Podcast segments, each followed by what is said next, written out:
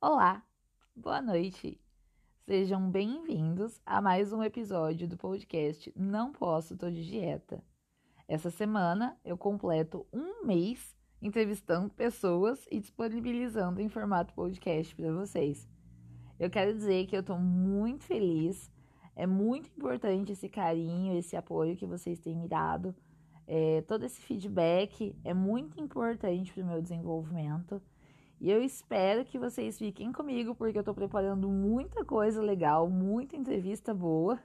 E hoje eu entrevistei uma mulher incrível, nutricionista, chefe de cozinha, professora, mãe, a Giovana Costa, veio contar pra gente coisas incríveis e falar sobre assuntos muito importantes, como bullying, autodepreciação e outras coisas que envolvem a estética e a nutrição e a maternidade e tantos outros assuntos que são muito importantes e que a gente quase não discute.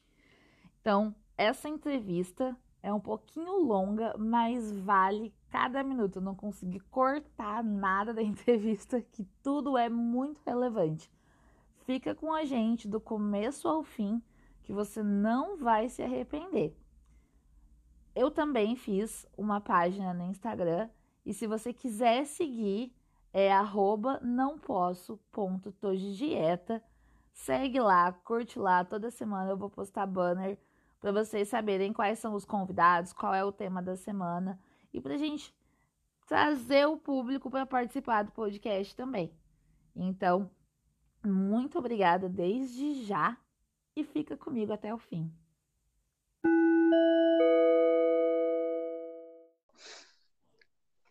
Eu quero começar esse episódio agradecendo a Giovana que tirou esse tempinho para bater um papo com a gente a Gi, que é essa mulher maravilhosa, incrível, nutricionista, professora, mãe, cozinheira, mulher, tudo que você imaginar. Eu preciso de um episódio inteiro só para contar as qualificações da Giovana. Mas como a gente não tem, Gi, seja muito bem-vinda. Boa noite. Como você tá? Bom, para começar, a gente começa assim desse jeitinho aí, o ego vai nas alturas, né? Todos esses elogios aí. É, imagina, eu acho que a gente está aqui para somar, como eu já comentei com você. Eu fiquei muito feliz com o convite, porque é um assunto que eu domino, é um assunto que está nas trend topics aí, vamos assim dizer. E agradeço pelo convite, antes de mais nada aí. Vamos, vamos quebrar uns tabus aí hoje. Oh, muito importante. A Gi, ela tem todo esse jeitinho dela ela é uma professora super descolada, então hoje não vai ser nem uma entrevista, isso aqui vai ser uma aula. Ah, que isso! Imagina, vamos fazer um bate-papo gostoso aí. Gi, eu vou começar com a pergunta que eu acho que assim, você é nutricionista, você é uhum. chefe de cozinha, é... existe essa conexão com a nutrição e com a imagem e com o corpo. Qual é a sua relação com o seu corpo hoje, Gi? Atualmente, eu me aceito muito bem. Eu acho que eu estou em um patamar de aceitação assim é, que transcendeu. É uma coisa que eu desejo para todas as mulheres. Apesar de, de tudo o que aconteceu é, na minha vida aí nesses últimos anos, que a vida ela traz marcas e traz marcas para o nosso corpo também. É, seja estria, seja ruga. É, eu conheço uma pessoa que falou para mim que é, os piratas antigamente eles eram reconhecidos pelas suas marcas, pelas suas cicatrizes, porque isso mostrava histórias para contar. E eu acho que o nosso corpo é igual. A gente devia se orgulhar é, das nossas marcas e das nossas cicatrizes, é, porque são histórias, é a nossa história, né? Então, atualmente, a relação com o meu corpo tá ótima. acho que transcendeu qualquer coisa. Nossa, maravilhoso. Eu acho que é um discurso incrível e necessário que todo mundo precisa entender. Que o seu corpo é reflexo de toda a sua história mesmo, e ele carrega tudo isso. Então, é, nossa, que discurso necessário, Giovana. Amei já. É... Ah, mas, Gi, mas assim, não foi sempre assim, ou foi? Como era antes? Não, não foi sempre assim. Eu acho que é, todos passam por fases, né? E amadurecimento faz parte do processo. Quando a gente é adolescente, criança, normalmente não tem problema com o corpo. Se tem um problema com o corpo, a gente já tem que procurar algum algum resquício psicológico aí que não é para ter essa cobrança, né, de criança. Aí a gente chega na adolescência. Aí a adolescência começa a trazer alguns pesos e algumas cobranças, né? É, quando eu era adolescente, é, na verdade eu sou obesa, eu era obesa, é, eu estava acima, do, eu não gosto de usar essa palavra, eu estava acima do peso e fora de um padrão estético ali aceitável é, desde que eu era criança, né?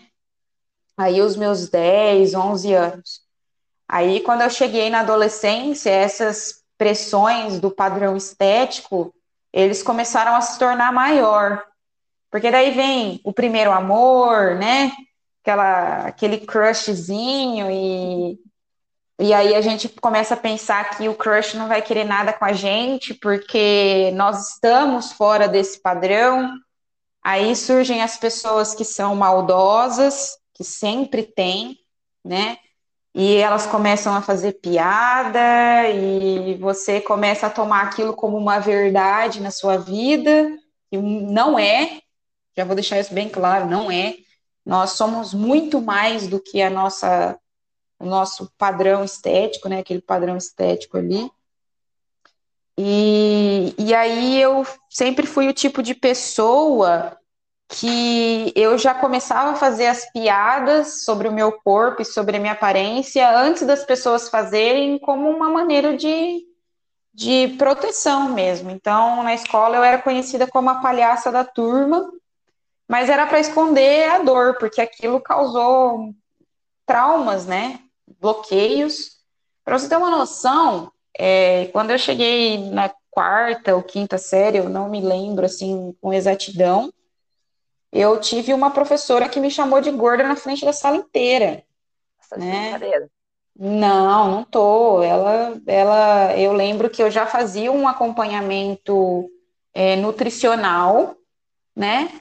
e um acompanhamento médico que inclusive a gente precisa a gente precisa é, bater na tecla do atendimento humanizado porque o endocrinologista que me atendia ele me, me deixou traumas assim extensos para um adolescente. É, totalmente é, sem humanidade assim sabe? Então já, já fazia tratamento com nutricionista tratamento com endócrino já tinha alguns traumas com relação a isso. E aí eu comentei na sala que é, o meu endocrinologista falou que a gente tinha que tomar três copos de leite por dia, que era a recomendação de cálcio e de, dos nutrientes aí. Ela olhou para a sala, na frente da sala inteira, e falou assim: também ela é gorda, né? Óbvio que ela tem que tomar três, três copos de leite por dia. Nossa, Nossa. Que... olha para você ver como foi, como foi doído. Eu lembro das falas e da frase até hoje. E é uma professora que, se eu ver na rua, eu tenho arrepios. Porque foi, assim, vexatório. A sala inteira deu risada. Então, é, foi, foi para uma, uma, adolescente de é, 13 anos, isso traumatizante. Foi, assim, traumatizante, traumatizante. Eu acho que hoje, como professora, eu vejo que isso foi, meu, horrível. Foi horrível. E, e, o apoio que eu tive da coordenação da escola na época foi péssimo, porque eu lembro que eu reclamei, eu cheguei em casa chorando, eu contei para minha mãe, a minha mãe ficou muito brava, muito brava. Foi na coordenação da escola e não teve resolução nenhuma. Tá? Eu não tive nenhum pedido de desculpas da professora. Gente, e... que absurdo. Foi, foi um absurdo.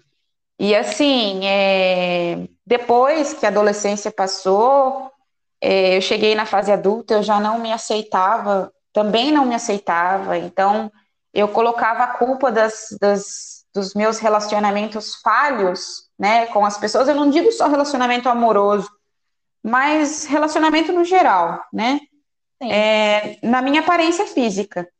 Eu cheguei a um ponto que eu desenvolvi transtorno de ansiedade, estava é, começando a desenvolver uma depressão por conta do meu, do meu físico. Então, o meu psicológico estava, não sei se eu posso falar palavrão.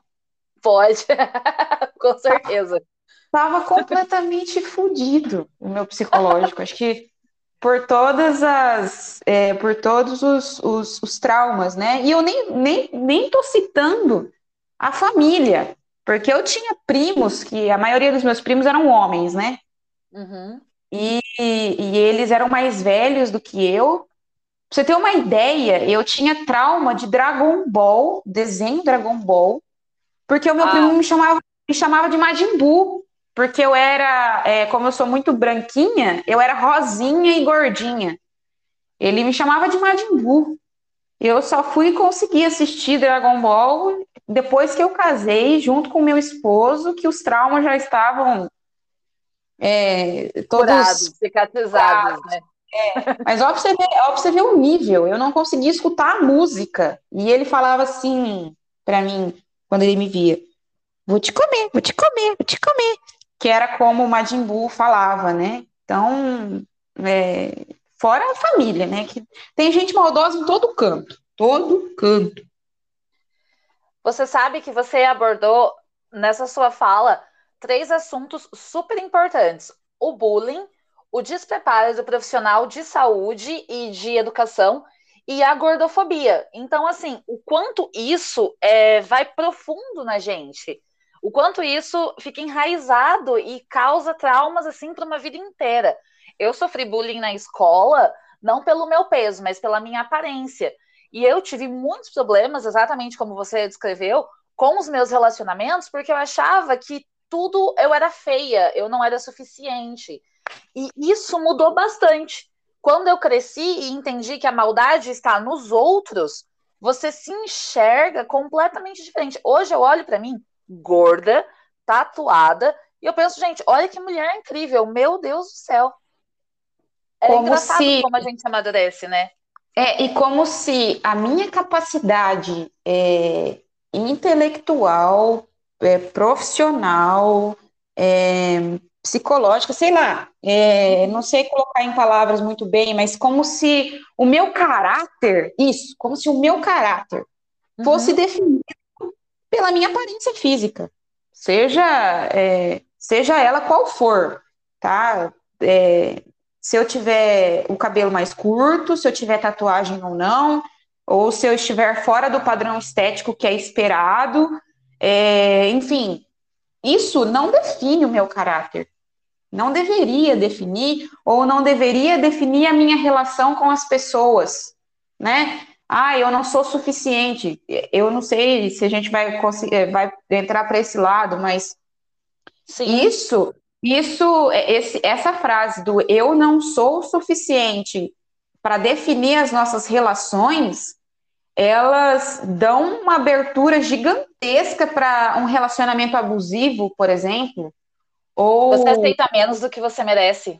Exatamente, sabe? Ou então uma amizade tóxica, ou então você não ter, você não ter força de voz ou força emocional o suficiente para afastar um parente tóxico, porque é parente, é família, mas não é bem assim que as coisas funcionam, sabe? Então, é, essa frase, ela dá uma abertura gigantesca para problemas maiores ainda. E é aquela velha história que eu odeio, sempre odiei, já fiz discurso, discursos contra isso é o tal do, nossa, mas você é tão linda de rosto, a pessoa nem toca o quanto isso é ofensivo. É, esse tipo de frase, atualmente, eu só dou risada. Querida, eu sou, eu, sou, eu sou linda de rosto e linda de caráter, linda de corpo e linda tudo. de tudo. Sabe? Esse tipo de, esse tipo de aceitação, meu, eu desejo muito isso para todo mundo, não só mulheres, porque eu conheço, eu já tive contato com homens que tinham um problema de aceitação com o corpo é, fora do comum, e é, uma, e é um assunto que as pessoas não tratam. Homens uhum. também têm problema de aceitar o seu corpo e também têm problema de aceitar o seu físico.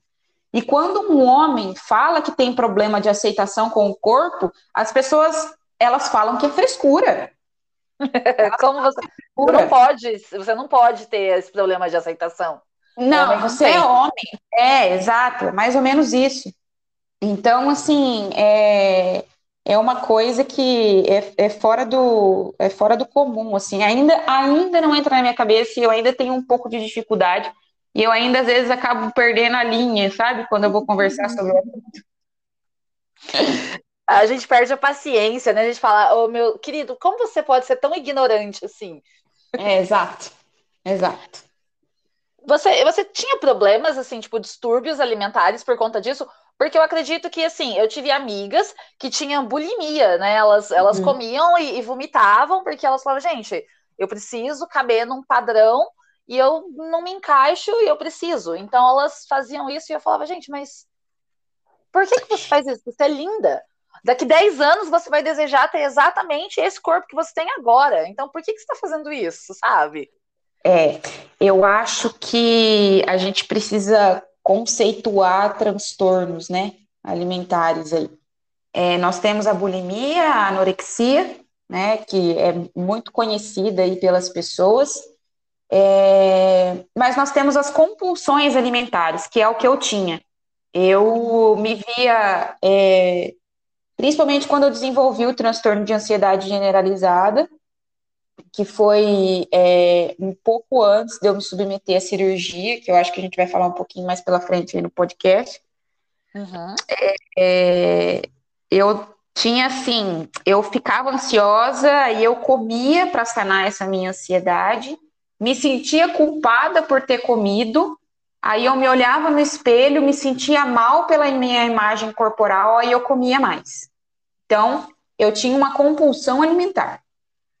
É... Eu tô feliz, eu vou comer, eu tô triste, eu vou comer, eu tô e... triste porque eu comi. Descontamos na comida. E a gente uhum. tem um outro tipo de transtorno alimentar, que é a vigorexia, que são aquelas pessoas é, que, é, sabe aqueles bitolados da academia? Que Sim. o corpo, a estética, é, é tudo, e eles se tornam aqueles marmiteiros chato. Nossa, meu, eu sei que eu vou ser. É, pode ser que eu seja massacrada por isso. Mas é aqueles marmiteiros chato que não sai com os amigos, é, porque é, ninguém suporta, sabe? Tudo é marmita, tudo é marmita, tudo é marmita. E a gente tem a ortorexia também. Ortorexia é aquela pessoa que é extremamente pilhada com calorias, com o que vai comer, com o que não pode comer, e chega a um nível que ela não socializa, ela não sai com as pessoas porque ela não consegue olhar uma pessoa comendo uma batata frita, por exemplo. Isso é um distúrbio alimentar.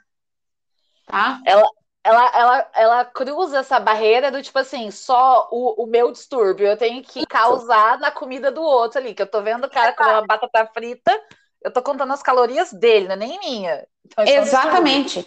e quando a gente, a gente aborda esse assunto, que é da vigorexia e da ortorexia, é, a gente é taxado de, muitas vezes, de desleixado, ou então o tipo de pessoa que não consegue controlar suas vontades alimentares, porque isso é ser saudável.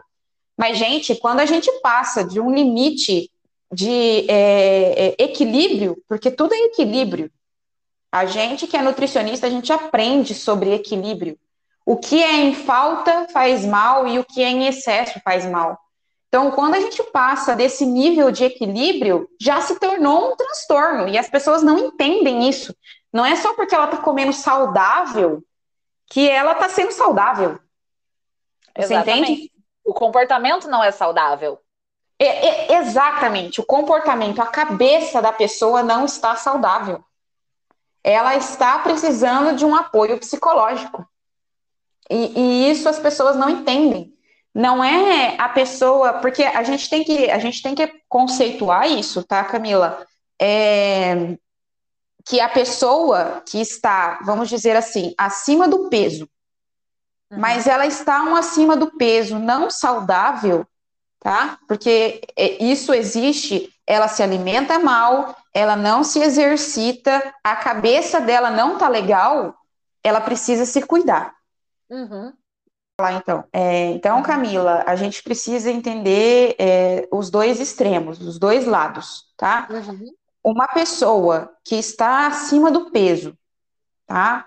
Eu nem estou entrando no fato do padrão estético, estou entrando uhum. no fato saúde, tá? A pessoa que está acima do peso e ela se alimenta mal, ela não se movimenta, ela não faz exercício físico, e é, ela tem, ela não está se sentindo bem com aquilo, né? Ou está se sentindo bem, enfim. Mas o corpo dela está demonstrando que o negócio não está legal. O colesterol está alto, a pressão está alta, está é, com diabetes, ou então está é, ali com um pré-diabetes, talvez. É, ela precisa se cuidar e ela precisa se tratar. E eu não estou falando por questão estética. Eu estou falando saúde, tá? Sim. Saúde. É, e as pessoas que estão do outro lado, no extremo do outro lado, elas são, elas, elas comem, entre aspas, saudável, tá? É, salada e enfim, e nem vou entrar no âmbito de que comer saudável não é só comer salada, né? Exatamente. Ou só, ou só comer a integral, isso, ah. enfim, sem açúcar, isso não é ser saudável, né? É, e ela vai na academia manhã, tarde e noite, não respeita um período de descanso do corpo, que o corpo precisa desse período de descanso. É, ela também não tá legal, ela também precisa ser tratada, tá? Então, claro são dois extremos. A pessoa, as pessoas têm que desvincular a estética corporal da saúde.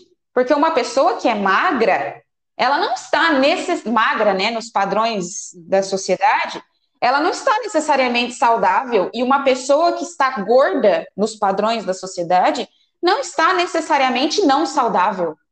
Uhum. Tá? Olha, então, eu te amo, já. Quero te dar um abraço, Gi. É, isso não existe. A gente, hoje, eu gostei muito de acompanhar as Olimpíadas, porque quantas pessoas que estavam nas Olimpíadas que estavam fora do padrão estético saudável, que é magro, trincado, dos atletas que a gente via antigamente. É, quantas? Eu vi várias, várias. Só que isso não quer dizer que elas não estavam saudáveis, porque é, elas estão se movimentando, elas provavelmente comem bem, mas não precisa vincular a saúde delas com a estética corporal. Eu, às vezes eu pego uma pessoa é, que está fora da estética corporal e faço uns exames nela, ela está bem melhor do que uma pessoa que está dentro da estética corporal, a dita magra, que a gente fala que é o falso magro, né? Então, tem colesterol alto, tem diabetes, tem pressão arterial elevada, tem problema para dormir, tem ansiedade, tem depressão, é, às vezes tem problema de aceitação estético com o próprio corpo também, porque está magro demais, é, é, não come bem, não se exercita, não se movimenta, tem mais gordura corporal do que músculo, mas os, as pessoas tendem a dizer que ela está bem porque ela está magra. Exatamente. Aonde? Exatamente. E sabe que é muito engraçado? Eu tenho uma conhecida que você olha, ela é tipo assim, modelo capa da Vogue, Victoria's Secret, magra, padrão sociedade ali. Você olha e você fala, gente. Só que a pessoa, ela tem vários problemas de saúde, tem diabetes, não cuida, inclusive. Você olha a pessoa magra e você fala, gente, essa pessoa tá magra. Aí você me coloca do lado da pessoa e fala, nossa, mas a Camila deve ter um monte de problemas. E eu fui lá, fiz meu check-up e, gente, nem, nem uma diabetes apareceu lá. Tá tudo, tá tudo em dia, né? É, eu, eu tenho um termo que me dá arrepio quando eu escuto. é, esse, eu tenho certeza que isso vai surgir, tá? Depois uhum. dessa nossa conversa. Ai, mas ela tá romantizando a obesidade. Ah, eu tenho vontade de morrer, Giovana. Gente, pelo amor de Deus, quem que romantiza algo do tipo? A gente acabou de falar que a gente sofre, que as pessoas sofrem gordofobia, que sofrem bullying, é, que sofrem pressão estética, que sofrem pressão da sociedade. Como que alguém vai querer romantizar isso? Sabe? Exatamente. É, é... Você acha que eu adoro ser xingada? Você acha que eu adoro chegar num lugar e as pessoas me olharem torto? Você acha que eu gosto de sentar numa cadeira e sentir que minha bunda é maior que a cadeira? Você acha que eu adoro isso? Você acha que eu gosto de chegar numa loja que se diz plus size e não ter uma roupa que entre em mim? Ou então você acha que eu gosto de entrar num provador dessas, dessas lojas genéricas da vida aí, que tem várias espalhadas pela cidade, pelo, pelo estado, pelo país, e, e ele dizer que é número 46, mas o número 46 não passa nem na minha perna. Vocês, vocês, eu acho que as pessoas elas não entendem o quão difícil é não estar no padrão estético que a sociedade quer que você esteja. Então, romantizar. Você romantiza. Não, romantizar a obesidade não existe. Não existe, não existe. Então, é, inclusive, já vou deixar isso bem claro. É, eu já vou deixar isso bem claro aqui que não existe isso daí, tá? É, é, as pessoas têm que largar a mão de ser besta quadrada, tá? Então... Claro que assim, o seu estudo, você, quando eu te conheci, você estava estudando nutrição, e aí você foi fazer gastronomia para casar a nutrição com a gastronomia, eu acho isso super legal. E o estudo da nutrição, ela mudou completamente essa sua visão, porque eu acho, acredito eu que com todo esse trauma que você passou, você tinha uma visão da nutrição péssima. Você falava, ai, gente, comer saudável é horrível. E aí você vê na nutrição que não é. É, na verdade, é, meu sonho sempre foi ser cozinheira, a, a vida uhum. inteira, e, e, cozinheira e professora, né? Eu sempre quis é, casar essas duas coisas, que graças a Deus cheguei aonde eu queria. É, e assim, eu entrei para fazer nutrição é, no intuito de mudar a minha alimentação, de mudar a minha alimentação e emagrecer, mas não, não deu certo. Gente, nunca façam isso. Entrem para fazer alguma coisa, independente da sua aparência física, é porque você gosta e porque você ama. Porque a sua competência profissional não está diretamente ligada com a sua aparência física. Tá? É, esse negócio de, esse negócio de. É, porque eu não vou em nutricionista gorda. Ué, por quê? A inteligência dela está ligada ao corpo. O conhecimento dela de bioquímica, de química, está ligado ao corpo. Ai, gente. Eu fui na. Então é eu fui engraçado na... que você fala, porque é realmente que as pessoas falam, ah, eu não vou na nutricionista gorda. Imagina, se ela não consegue dar conta do corpo dela, ela vai dar conta do meu? Mas, Camila, você sabe por que, que eu falo isso? Porque foi o que eu escutei. Porque quando eu me formei na faculdade, eu ainda estava entre aspas, gorda. Uhum. Então eu escutei muito que, as, que eu ia perder pacientes porque eu era gorda. Sabe aquele negócio assim? Faça o que eu falo, mas não faça o que eu faço. Eu escutei isso muitas vezes. Inclusive, esse foi um das, um das, uma das gotas que fez o meu copo transbordar e me fez recorrer à cirurgia bariátrica tá? Então, é, é, é, é, exatamente isso que a gente escuta. E é um tabu que precisa ser quebrado. Meu, eu conheço muitas nutricionistas que estão fora do padrão estéticos, mas elas são fodas no que elas fazem. Elas são fodas no que elas fazem. E sabe o que Ela... eu acho que existe também? Desculpa. Uhum. É, só, só uma, entre aspas aí, já, já você volta. Existe a nutricionista que a a, tipo assim, fez a bariátrica, esconde isso do, do paciente e fala para ele coisas horríveis da bariátrica. Ah, não, daí não, né? Eu escondia, eu escondia dos meus pacientes que eu tinha feito a bariátrica, é, não por é, porque eu queria é, mostrar que eu tinha emagrecido por mérito, porque uhum. é isso que as uhum. pessoas falam quem faz a bariátrica pulou etapa, mas não é bem assim que as coisas funcionam, porque a cirurgia bariátrica ela é uma abordagem nutricional, tá?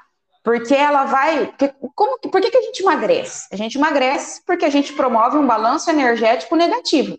A gente consome menos do que a gente gasta por dia, tá? Então, essas abordagens nutricionais que a gente conhece aí, low carb, paleolítica, é, dieta da sopa, dieta da lua, dieta do sangue, essas, essas coisaiadas toda aí, elas nada mais são do que um balanço energético negativo. Você gastar mais do que o que você consome, tá? E a, a cirurgia bariátrica, ela faz exatamente isso. Ela me dá um balanço energético negativo, porque eu não consigo comer muito, porque a capacidade do meu estômago está reduzida, né? Mas, se eu fizer em todas as refeições do dia eu comer duas latas de leite condensado, eu não vou estar promovendo um balanço energético negativo. Então, eu tenho que aprender a comer da maneira correta, tenho que me exercitar da mesma forma. Então, não é fácil para quem faz a cirurgia bariátrica. Psicologicamente, não é fácil. Então, a gente tem que fazer um, todo um trabalho psicológico também, como qualquer outra pessoa que está querendo emagrecer, porque precisa fazer um trabalho psicológico também. Tá? É um cuidado pós-cirúrgico que você precisa manter pela vida inteira. Porque tem Exato. gente que faz a bariátrica, desculpa, é, tem gente que faz a bariátrica e fala, ai, mas a pessoa fez a bariátrica e ganhou todo o peso de novo. Lógico, ela não mudou o comportamento dela. Exatamente. Bingo, matou a charada, ela não mudou o comportamento dela. Então, eu escondia dos meus pacientes é, que eu tinha feito a cirurgia bariátrica por conta dos julgamentos que uma pessoa que faz cirurgia bariátrica sofre. É ó, pra você ver como, ó, você ver como é louco. Você vê como é louco. É, eu fiz a cirurgia bariátrica para poder, na época, eu não tinha concepção de que aquilo ali era para minha saúde. Por que foi? Porque eu já estava com gordura no fígado, eu estava com problema no joelho, eu estava com é, problemas psicológicos já, que estavam uhum. acoplados ali à minha obesidade. Eu não estava saudável, tá? É, mas eu não tinha essa concepção na época de que eu não estava saudável. A minha ideia era fazer a cirurgia bariátrica para poder usar um biquíni sem passar vergonha, tá? Então, olha para você ver que louco. A gente se submete a uma cirurgia, que a gente é sedado, a gente passa por anestesia, o pós-operatório é horrível, é horrível. Super invasivo, né? É super invasivo. A gente passa por um procedimento cirúrgico para poder se enquadrar aos padrões da sociedade, né? E a gente é julgada por essa mesma sociedade porque a gente fez uma cirurgia bariátrica e a gente cortou caminho. É difícil agradar todo mundo, né, gente? É muito louco, é muito louco. Então, assim, é, é, é difícil você é, agradar todo mundo. É aquela famosa frase: se nem Jesus Cristo agradou todo mundo, quem dirá eu, né? Hum. E olha, eu não faço. Hoje, hoje, eu não faço nem questão. E não é falta de educação, é porque realmente é uma questão de saúde mental. Eu não Sim. posso agradar uma pessoa, eu preciso estar feliz comigo.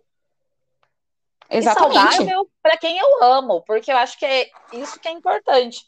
É, o que eu queria te perguntar também, Hum. Você fez a cirurgia bariátrica e daí você engravidou. É. é. Eu fiz a cirurgia bariátrica dia 4 de julho de 2018. Né? Uhum. Os médicos eles orientam que as mulheres engravidem dois anos após, porque aí uhum. já passou pela fase de estabilização de peso e tudo mais.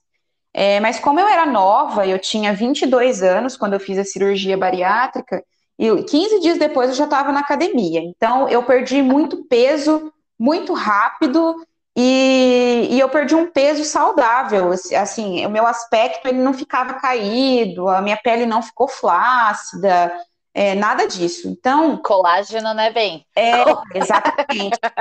É, então, isso, inclusive, é uma coisa que vale ressaltar, porque nós temos muitas mulheres que passam pela cirurgia bariátrica é, depois dos 40 anos. E aí elas ficam muito chateadas porque o corpo delas não ficou do jeito que elas imaginavam que ia ficar. Mas, gente, respeitem a ordem natural da vida. Vocês já passaram por tanta coisa, às vezes já é mãe, o corpo já passou por uma mudança extrema. Não fiquem se cobrando nesse aspecto, né? É, vale ressaltar. Então, como meu, meu colágeno estava lá em cima, eu estava com 22 anos, quando eu cheguei aos meus 23 anos, eu estava com o meu corpo dos sonhos. É, barriga no lugar, bunda no lugar, braço no lugar, tudo no lugar. É, no dia no dia 10 de junho de 2019, eu engravidei. Um ano. É, um, menos de um ano depois da cirurgia bariátrica. Meu Deus, que desespero, desespero emocional que eu passei naquela época. Eu achava que meu corpo, que eu ia engordar, que meu corpo ia ficar flácido, que eu ia ter estria, mas eu entrei numa neura fora do comum, sabe? É, gente, é doença. Isso é doença. Vocês conseguem entender isso? Eu estava gerando uma vida é, era um milagre, era uma criança que ia, é, criança é alegria, criança é, é, é leveza, e eu estava preocupada com o meu corpo durante a gestação. Eu estava me privando de comer para não engordar. Eu estava e isso, e isso é muito, isso é muito sério. Isso é muito sério porque o que eu como passa para a criança. E, e, é, e assim, e a gente não entende que a criança vai ficar ok, porque o pouco que você come, ela vai sugar de você e vai sugar até o que está de reserva. Isso, é, isso vai fazer mal para a mãe. Isso vai fazer mal para mim. Fazia mal para mim. Eu tinha, eu tinha hipoglicemia. Minha glicemia uma vez chegou a bater em 56. Nossa. Eu quase desmaiei na rua, porque eu não estava comendo. Sabe? Então, é, é, isso é doentio. Foi preciso a minha gestação ser diagnosticada de risco, porque a minha gestação, a partir das 24 semanas, ela foi diagnosticada de risco, porque a minha placenta envelheceu, ela estava muito velha para a idade gestacional, então, todos os médicos achavam que o meu filho não passaria de 26 semanas de gestação, que ele nasceria prematuro, e que com 26 semanas era um prematuro extremo e a, a possibilidade dele sobreviver fora do útero era mínima, né? Hum, então, foi, é, foi preciso esse chacoalhão para a ficha cair e, e eu deixar isso de lado. É, mas, de toda forma, eu engordei só o necessário na gestação, né? Eu engordei 9 quilos, que foi só o do bebê, mas depois que eu tive esse susto, eu comecei a comer saudável, eu comecei a me cuidar, né? É, eu não. Ah, detalhe: com 24 semanas, me proibiram de fazer exercício físico. Então, Aí, eu passei. Você entrou em desespero, né? Falei, gente. Então, é, o negócio começou a, a, a pegar. Mas o tempo foi passando, meu filho nasceu de 39 semanas e 3 dias, uhum. super saudável, né? Inclusive, ele é saudável, uma criança saudável. E eu percebi, depois que ele nasceu, que toda aquela pira, toda aquela neura com o corpo, não, não tinha necessidade. E não tinha importância nenhuma, porque é um momento da sua vida, eu acho que é um momento da vida da mulher que ela precisa se desconectar dessa pressão estética dela. É uma vida, não importa. Se eu tiver que comer cinco pudins no dia, eu como. eu, eu acho que se der vontade, tem que comer mesmo, mas tem que levar uma alimentação saudável até mesmo é, por conta do desenvolvimento do neném, né? Mas é isso que eu falo, são os extremos, você entendeu? Eu não estava comendo nada. Eu não estava comendo. E aí, uma mulher que ganha 23, 24 quilos durante a gestação também não tá legal. Porque daí até a própria criança pode sofrer algumas coisas, né? É, diabetes gestacional, a mulher pode desenvolver diabetes gestacional. e aí a criança pode nascer muito grande, é, pode ter uma propensão maior a desenvolver diabetes na vida adulta. Então, isso também precisa cuidar. O pouco é ruim e o muito é ruim. É ruim também. É ruim também. Uh, eu acho que uma das fases mais difíceis para a mulher, eu ainda não passei por isso, mas você passou, é o puerpério. E que vem aquela descarga emocional toda. E aí tem gente, você lá acabou de ter um neném, você tem que cuidar daquela vida, e tem gente te enchendo o saco, perguntando: ah, mas como é que você vai? Você não vai perder esse peso, não? Ah, não sei o quê. Gente, as pessoas não têm bom senso, né? Zero, zero senso. É, o puerpério ele é uma fase é, difícil, é, muito difícil, porque os seus hormônios estão todos fora do lugar ainda, né? Uhum. É, você ainda está sangrando, porque seja qual for o parto, cesárea, normal, você ainda está sangrando. É, a amamentação dói, porque o bico do peito racha, ele sangra, a criança ela está aprendendo a mamar, né? Então, a, as pessoas elas só pensam no recém-nascido, mas não pensam na mãe, que também é uma recém-mãe, uma mãe que acabou de nascer. Então, ela está aprendendo, tá aprendendo tudo. Assim como a criança está aprendendo tudo, a mãe também está. Eu ouso dizer que o puerpério ele não dura só 40 dias, ele dura dois anos. que é a fase aí que a criança ainda é muito dependente da mãe. Muito dependente da mãe. É dependente da mãe para tudo. É dependente da mãe para comer, é dependente da mãe para se trocar, é dependente da mãe para dormir, é dependente emocionalmente da mãe, porque ela ainda não consegue desconectar a pessoa dela da mãe. Ela começa a entender que ela e a mãe são pessoas diferentes a partir dos dois anos de idade. Então, é, eu ouso dizer que é o porpério dura dois anos. E mãe nenhuma precisa de julgamentos com relação ao seu corpo, com relação à maneira como ela vai amamentar, se vai ser no peito, se vai ser por fórmula. É, ai, você tem que amamentar no peito para perder peso. Pô, meu, eu, mães, não se preocupe com o corpo de vocês nessa fase tá? Essa fase é uma fase de descoberta, é uma fase de é, aproveitamento. Vocês já vão ter muitas dificuldades nesses dois primeiros anos aí, sono, privação de sono, culpa, culpa interna por não saber se você está fazendo um bom trabalho. É, vai vir pressão de fora de todos os jeitos, tá? Vai vir palpite. Vai vir palpite. Então, assim, você tem que aprender muito a ouvir por um lado e sair pelo outro, e filtrar muito o que você está escutando, e filtrar muito, até de opinião profissional. Você tem que filtrar. É, então, eu acho assim, que você tem que entender, tem que aprender a filtrar e a diferenciar uma, é, um conselho de alguém que já passou por isso e já entende que aquilo ali é uma fase difícil, porque conselho é diferente de, de pitaco. Uhum. É muito diferente. Conselho, você toma aquilo ali para você, você escuta e você fala: não, vou tentar. Você tenta, às vezes funciona, às vezes não funciona. E aí você se liberta, você vai achar seu ritmo e a sua maneira de lidar com aquilo ali. Você aplica é, a sua realidade, né? E, exatamente. Agora, pitaco é uma pessoa que vai falar para você o que ela acha. Muitas vezes ela nunca passou por isso, mas ela tá dando pitaco porque ela leu na internet, porque ela escutou alguém falando, eu não sei.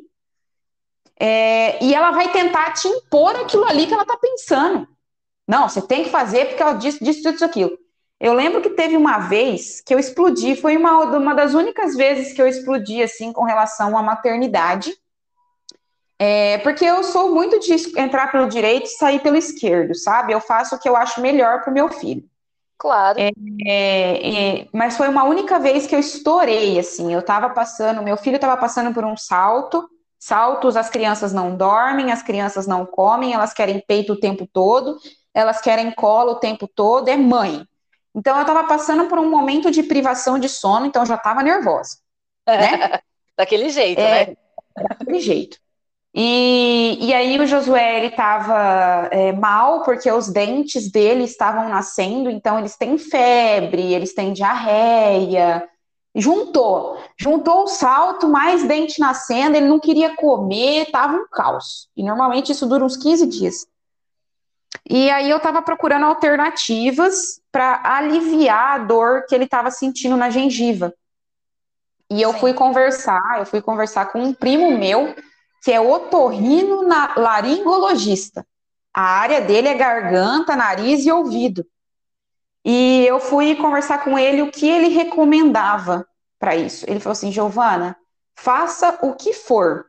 Peitolé, que é o, o tirar o leite, congelar o leite materno, é, congelar chupeta, congelar mordedor, faça o que for, mas não use a pomada Nenedente, que ah. ela é uma, é uma pomada anestésica. Então você passa na gengiva, ela vai anestesiar a gengiva, mas o bebê pode engolir esse, esse substrato e anestesiar a garganta.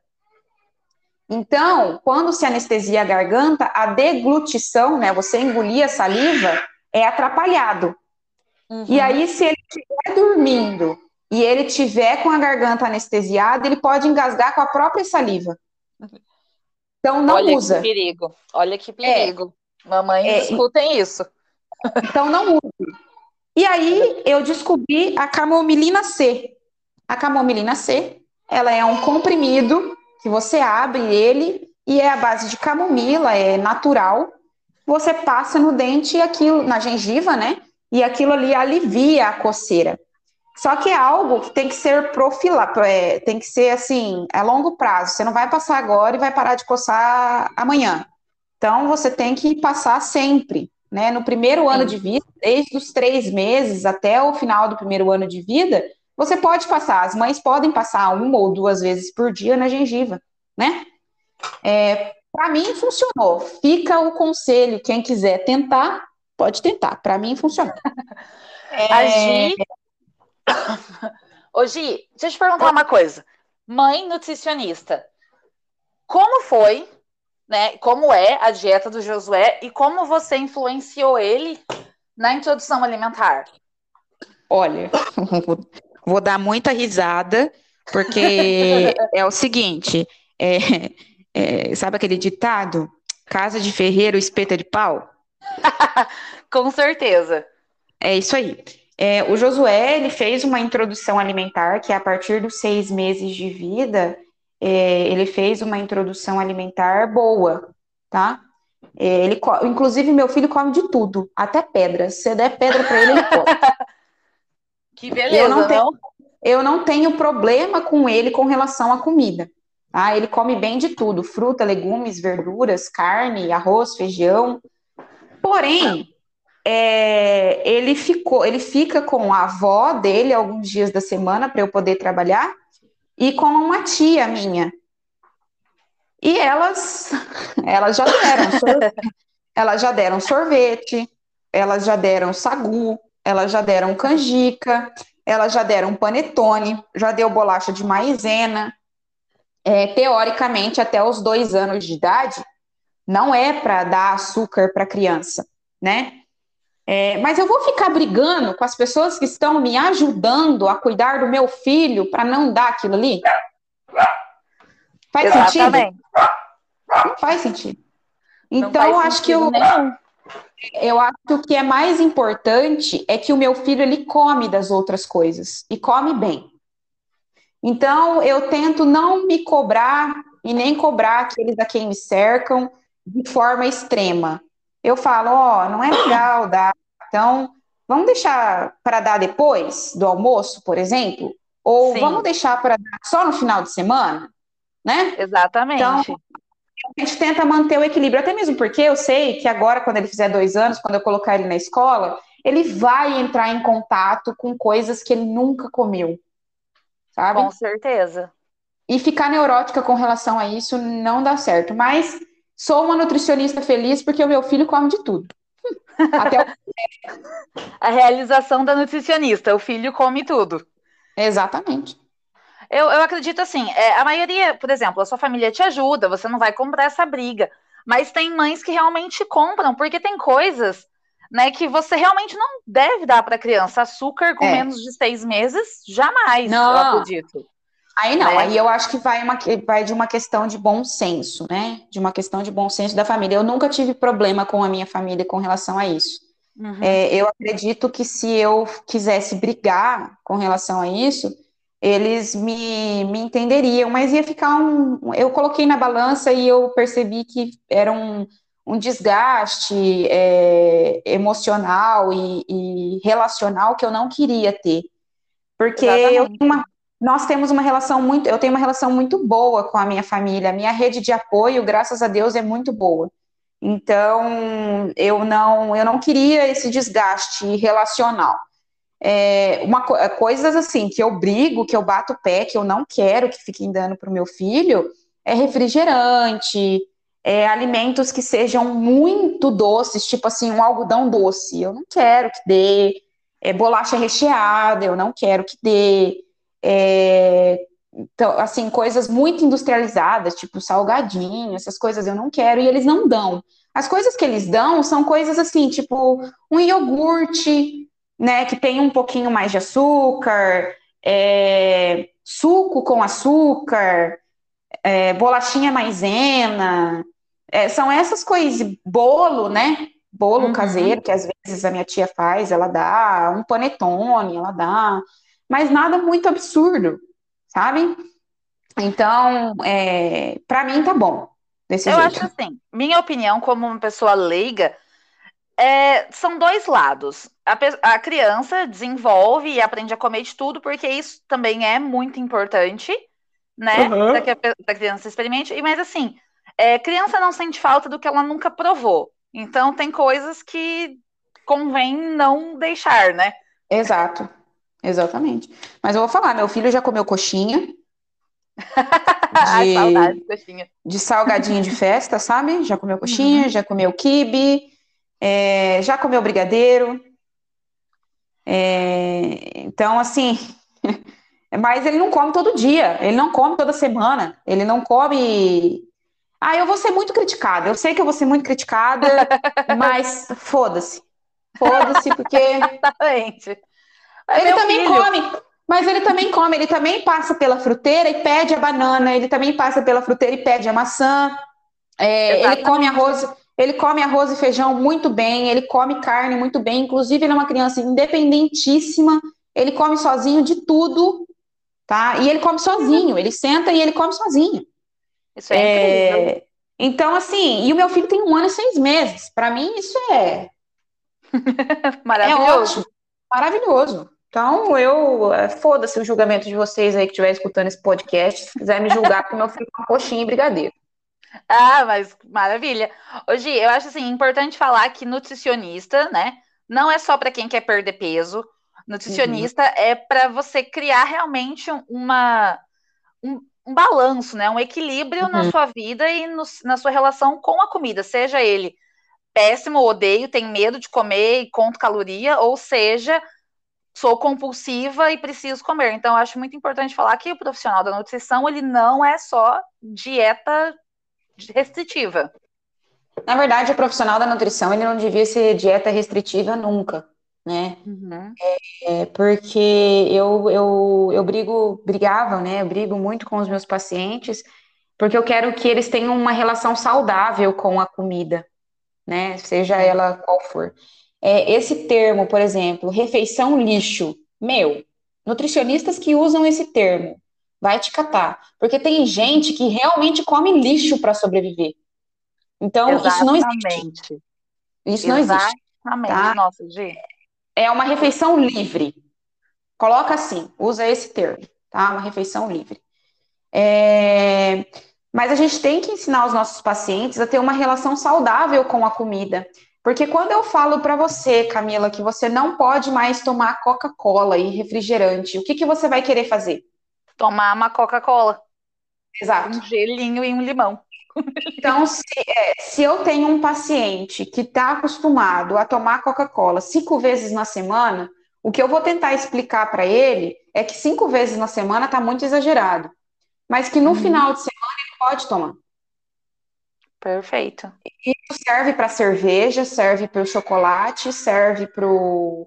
Um bom nutricionista, se você chega para ele e fala que você não consegue ficar sem comer o seu chocolate depois do almoço, um bom nutricionista, ele vai calcular uma dieta e adequar a sua dieta para que você possa comer o seu chocolate depois do almoço. Perfeito. Então, é, eu tento que os, eu tento criar uma boa relação com a comida dos meus pacientes, porque é, se comer, aí eu acho que isso a gastronomia trouxe muito para mim. É, comer é, é, um ato de qualidade de vida. Você se. Porque o que, que, a gente faz hoje? A gente se reúne com os nossos amigos ou os nossos colegas no final de uma semana difícil para tomar um chopp geladinho ou comer uma porçãozinha no final da semana. Hum. É, para conversar, para desabafar, para arejar, para espairecer. Gente, isso faz parte da qualidade de vida.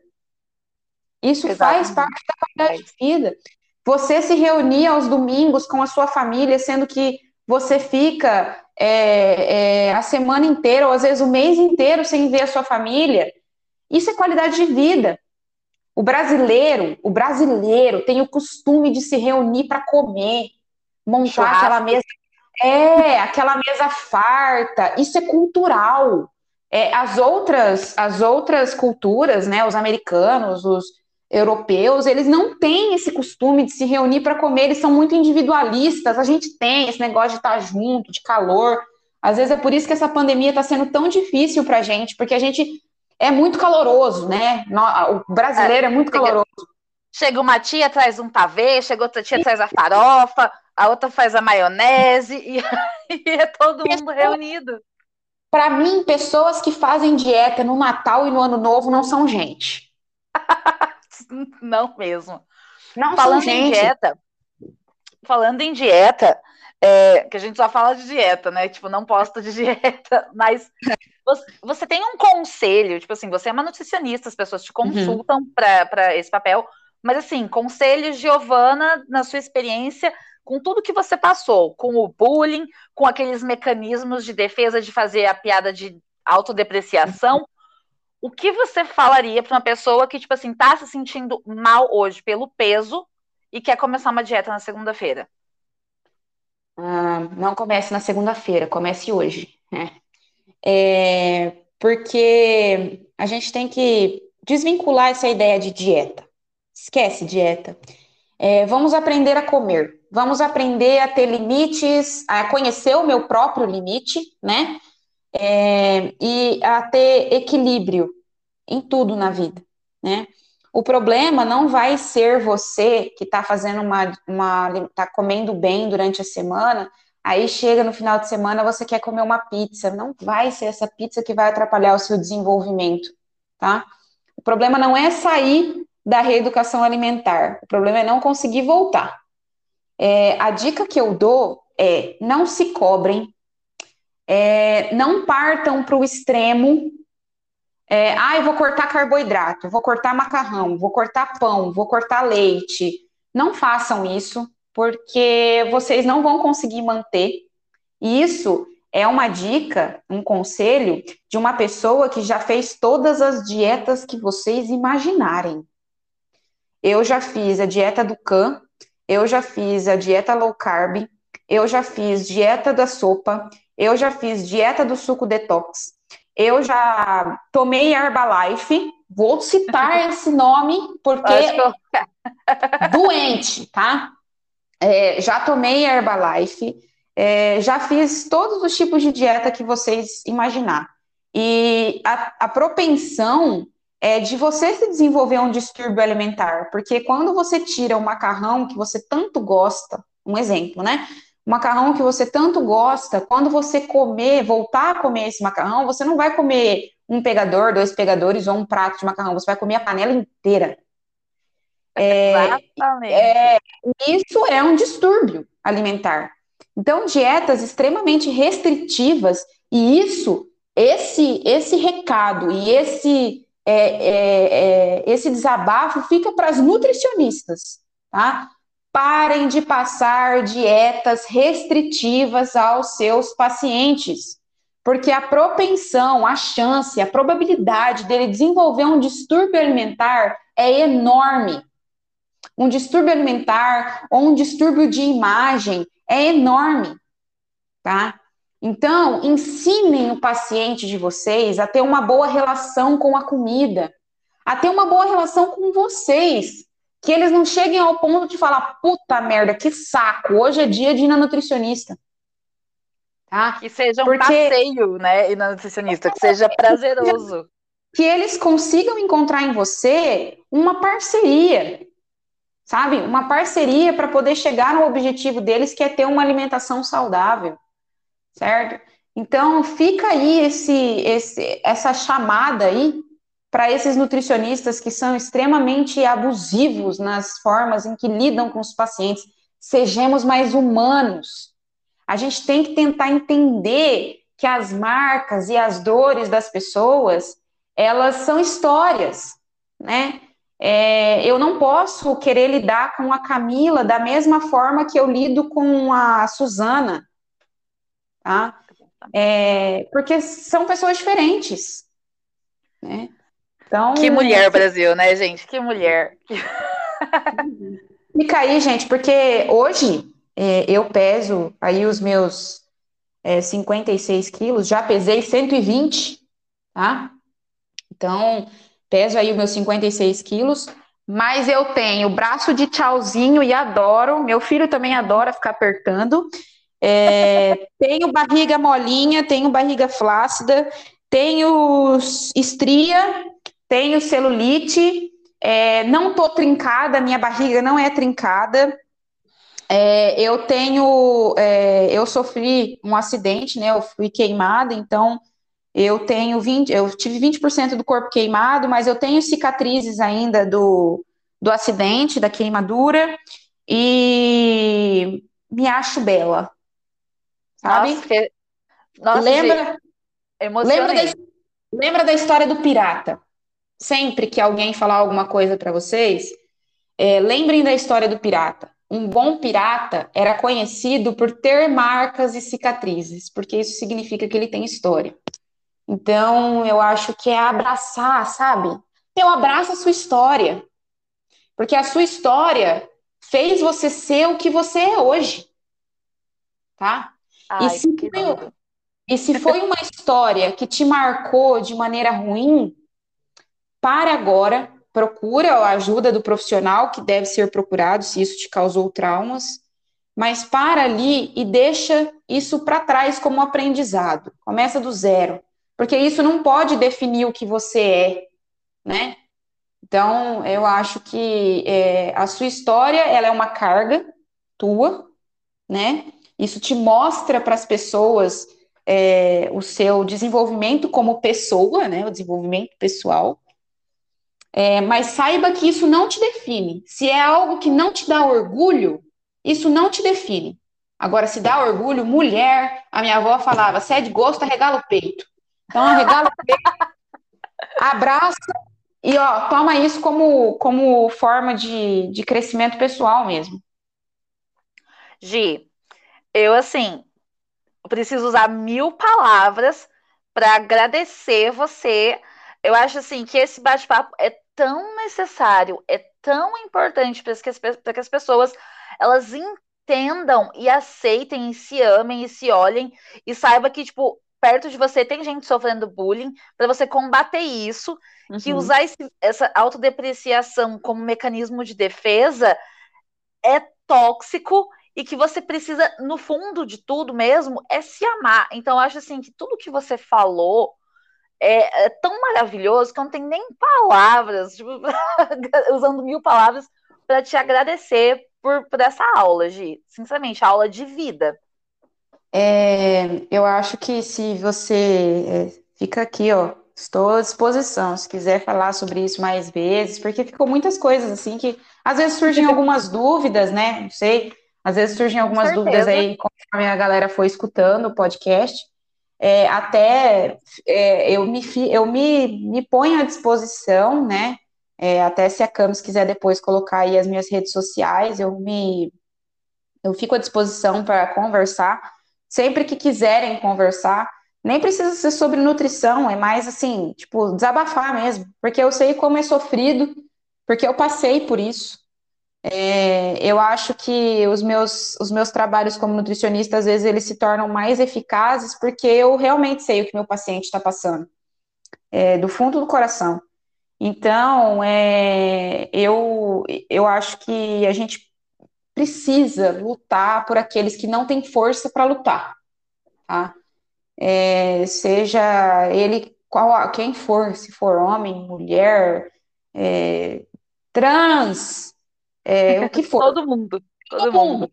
Todo mundo. É, a gente tem que lutar. Quem tem força para lutar, tem que lutar por aqueles que não têm.